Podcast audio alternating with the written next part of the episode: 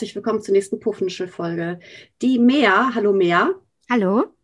Und ich, die Tinka, wir haben uns wieder einen Film angeguckt, den wir zufällig haben auswählen lassen von Netflix. Und diesmal ist es Moxie, Zeit zurückzuschlagen. Ähm, genau, wir sprechen ein bisschen, wie er uns gefallen hat, was uns aufgefallen ist. Wir haben uns spezielle Themen rausgesucht, über die wir sprechen. Äh, liebe Mea, der Film Moxie, wie hat er dir gefallen? Ja, also es geht darum, dass ein ähm, Teenager-Mädchen in einer amerikanischen Highschool, ist das glaube ich schon, ne? oder ist das? Eine texanische, glaube ich sogar. Also. Texanische Highschool äh, ziemlich genervt davon ist, wie die Mädchen anders behandelt werden als die Klassenkameraden. Sie denkt halt irgendwann, es ist Zeit zurückzuschlagen. In einer Nacht- und Nebelaktion erstellt sie eine erste Ausgabe des Magazins Moxie. Und da sind so Frauen-Mädchen-Themen drin. Sie macht auf Missstände aufmerksam. Ja, mehr weiß ich leider nicht dazu zu sagen, weil den Film leider wirklich nicht so gut fand. Ich habe ihn zweimal gesehen und zweimal hatte ich Schwierigkeiten, wirklich am Ball zu bleiben. Mhm. Und deshalb bin ich sehr gespannt, wie du den Film findest.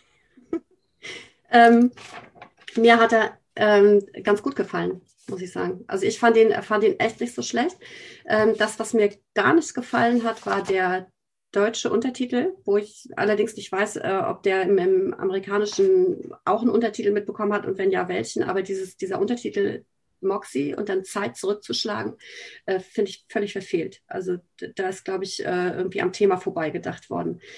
Ähm, ich habe den Film gesehen mit meiner 16-jährigen Tochter und bin da thematisch äh, klar ganz gut angekommen, weil das ähm, mit 16 genau die Zielgruppe ist, die sich in der Schule genau mit diesen Themen rumschlägt. Und äh, ich, ich fand es thematisch relativ breit aufgestellt. Also es geht nicht nur, nicht nur darum, ob Männer und Frauen anders behandelt werden, sondern sie packen jedes heiße Eisen an, nämlich auch das ähm, großbrüstige Frauen anders behandelt werden als kleinbrüstige Frauen.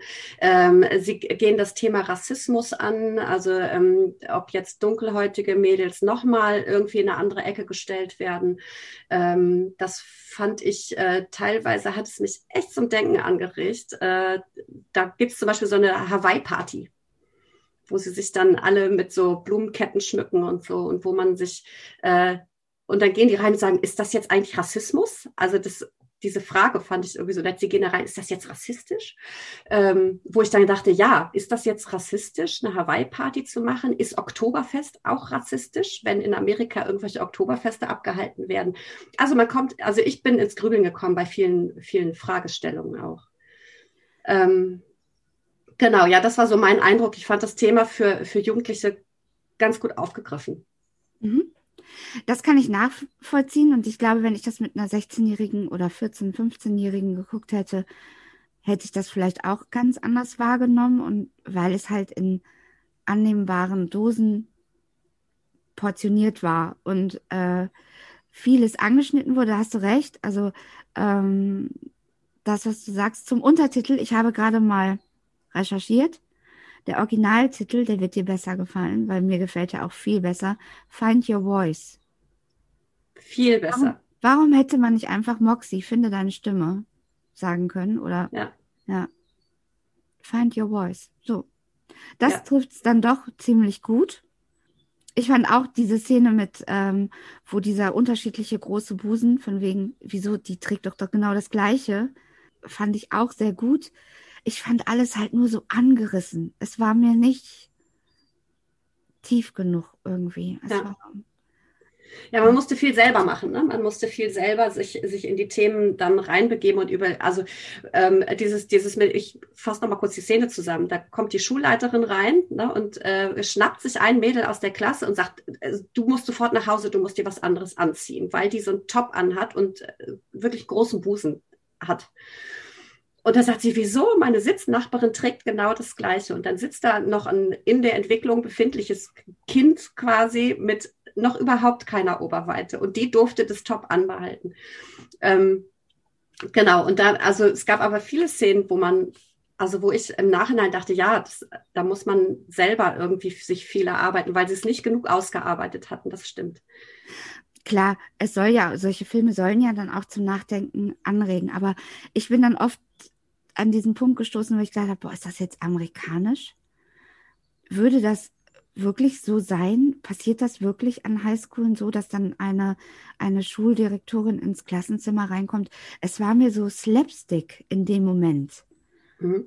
Es war so eine künstliche Ruhe dann auch eingebaut, also so dieses Schweigen, wo man genau weiß, es war beabsichtigt, dass man zu Hause sitzt und lacht. Weißt du, so, hm, es hat mich kirre gemacht. Es war ja. so nichts Halbes und nichts Ganzes für mich.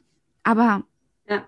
ja. Also es gab, es gab so ein paar starke Szenen, muss ich sagen, ähm, die mich äh, nachhaltig auch irgendwie zum An äh, Nachdenken angeregt haben. Zum Beispiel diese Szene ähm, bei dem Essen. Es gibt ein, ein Essen, wo die Mutter, die eigentlich so als Punk ehemalige Punkerin ähm, als Vorbild gedient hatte, um diese Bewegung ins Leben zu rufen. Und diese Mutter lädt jetzt plötzlich einen neuen Mann zum Essen ein und kocht. Salat und so richtig gesundes Zeug, was sonst bei denen nicht so auf dem, auf dem Plan steht. Und da flippt dieses Teenie-Mädchen total aus und macht den mega Larry. Und da habe ich gedacht, ja, die, ist halt in der Pubertät und die ist zickig. Und dann dachte ich, nee, das geht eigentlich um, um was anderes. Ne? Also die, diese Mama ist halt Vorbild für diese Frauenbewegung. Und plötzlich rutscht diese Mutter in genau diese Familienklischees ab.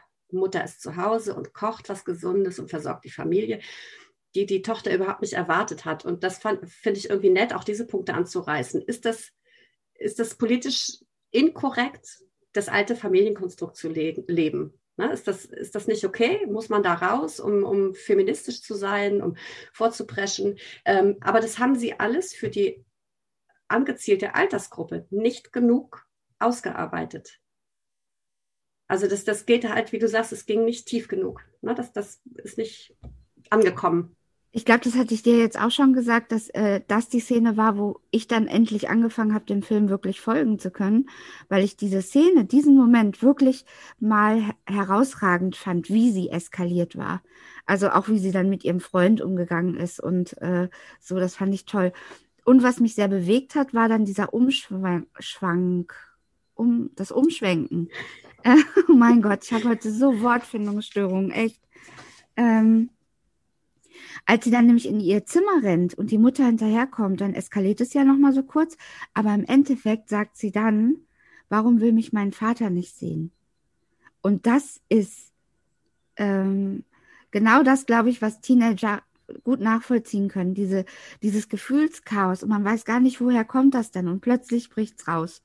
Eigentlich ist dieser ganze Unmut dadurch entstanden, weil der Vater ihr Kind oder sie nicht sehen möchte. Ne? Ja.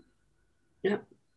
Also es ist schon, die Geschichte ist schon vielschichtig, aber ja, an, an vielen Stellen, muss ich sagen, haben sie mich auch ähm, nicht abholen können. Ich habe lange, also was mir zum Beispiel äh, immer zeigt, dass es kein für mich guter, also jetzt mich total flashender Film ist. Ähm, in der Mitte des Films habe ich meine Tochter gefragt, wie heißen die nochmal alle? Ja. Ich ja. habe mir nicht einen Namen merken können. Ja. Nicht einen. Ja. Ähm, weil die Charaktere nicht sauber mhm rausgezeichnet waren. Und auch das war wieder viel zu viel Klischee. Die wütende Schwarze, weißt du, dieses, äh, es war mir zu bedacht und zu ausgewählt. Es war kein natürliches äh, Konstrukt an Charakteren. Die wütende Schwarze, die nachdenkliche Asiatin, also so, so asiatisch, also die und auch hochintelligente, da wurden schon wieder so mit den Klischees umgeworfen. Die, die Blonde, die schöne Blonde, ja. Ja, der, der, der, kantenlose Feminist, ne? der ja. Mann der, oder ihr Freund. Genau, ist, aber kantenlos ist dann ne? und weich gezeichnet ja. und äh, ähm, ja, also äh, unausgereift, sage ich mal so. Aber für die Zielgruppe vielleicht, äh, was die Charaktere mhm. angeht, okay. Mhm. Das ist ja irgendwie, weiß nicht, bei den Teenie-Serien ist es meist so, ne? dass, die, dass die relativ klischeehaft dargestellt werden. Ähm, ja. Aber dafür das Thema zu heiß. Genau. Genau. Was war für dich die allerschlechteste Szene?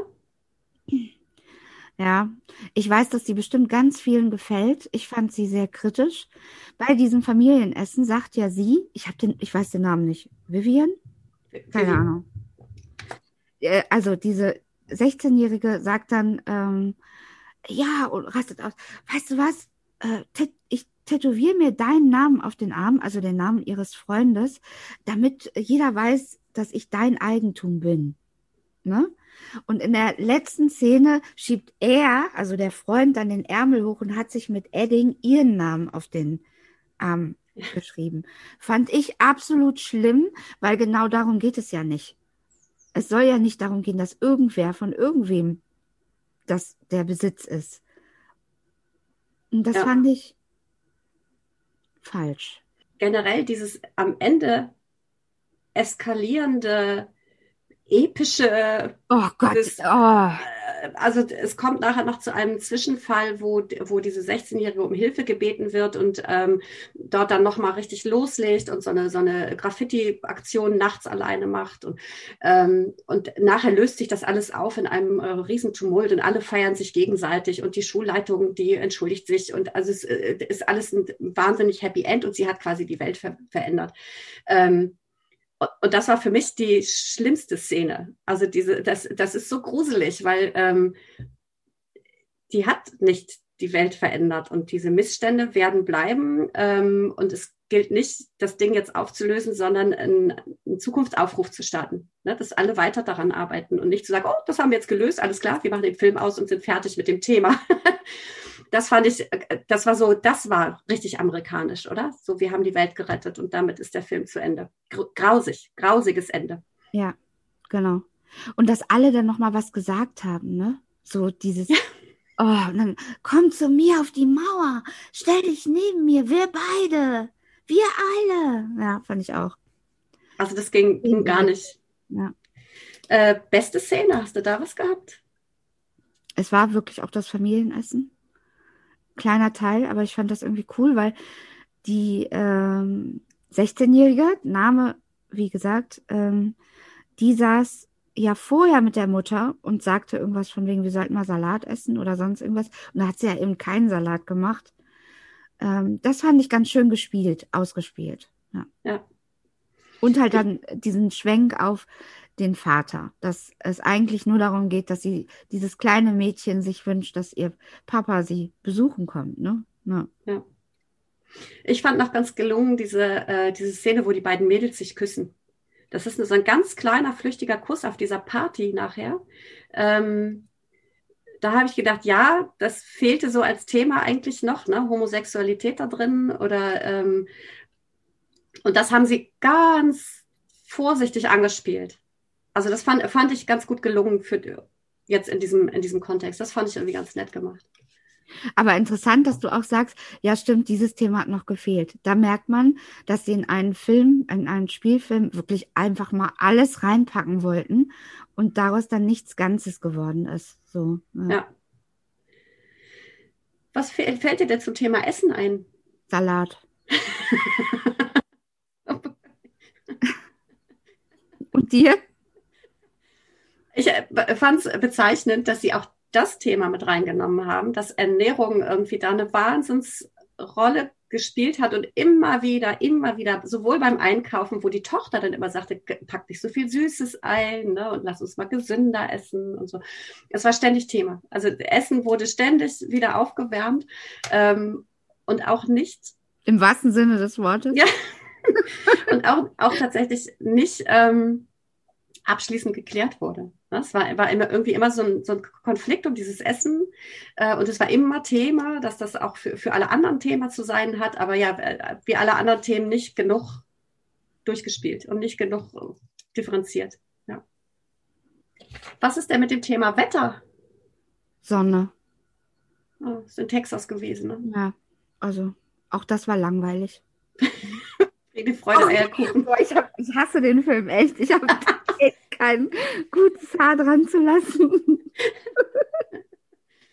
also ich finde tatsächlich, äh, wenn ich jetzt eine Empfehlung aussprechen sollte für Kids in dem Alter, irgendwas zwischen 16 und 18 vielleicht, 18 ist ja vielleicht auch, je nachdem, je nach, nach ähm, ähm, Reife, würde ich denken, gibt viele Denkanstöße. Mhm. Ist, glaube ich, für das Alter, es ist, der ist relativ einfach zu gucken. Der ist nicht äh, überladen jetzt mit, mit Botschaften. Ähm, Finde ich das okay. Finde ich das okay. Die politische Botschaft geht für mich total klar. ähm, habe ich jetzt keine, keine, hätte ich keine Bauchschmerzen mit meinen, meine Kinder das gucken zu lassen, auch alleine gucken zu lassen. Das geht schon. Ja, ist ja auch wichtig. Alles, was da gesagt wird, ist wichtig. Es wird halt nicht gut gesagt. genau, es sind, sind ähm, ja, es sind alle wichtigen Themen zu einem Brei zusammengewürfelt. Genau. Ja, ich glaube, Moxie ist durch, oder? da ich im Keller sitze, ähm, müsstest du uns mal den nächsten Film raus ja. buchstillen. Okay. So, Netflix ist an. Etwas abspielen. Mal gucken, was er uns raussucht. Regeln spielen keine Rolle. Ich muss mal eben gucken. Von wann ist denn der? 2016. Aha.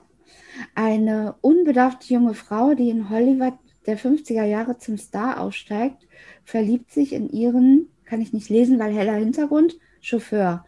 Doch ihr exzentrischer Boss, und dann wird der Hintergrund wieder hell, macht irgendwas. Ihr exzentrischer Boss macht irgendwas. Was genau werden wir herausfinden? ja, gut. ja, das hört sich doch gar nicht so schlecht an. Regeln spielen keine Rolle. Den Titel finde ich schon mal gut. Ja. ja. Wenn jemand den Film Regeln spielen keine Rolle mitgucken möchte. Oh, das ist eine gute Idee. Ne? Dann gucken. und uns Bescheid sagen und dann können wir zusammen drüber quatschen. Wäre ja mal was. Ja, ne? das ist eine sehr schöne Idee.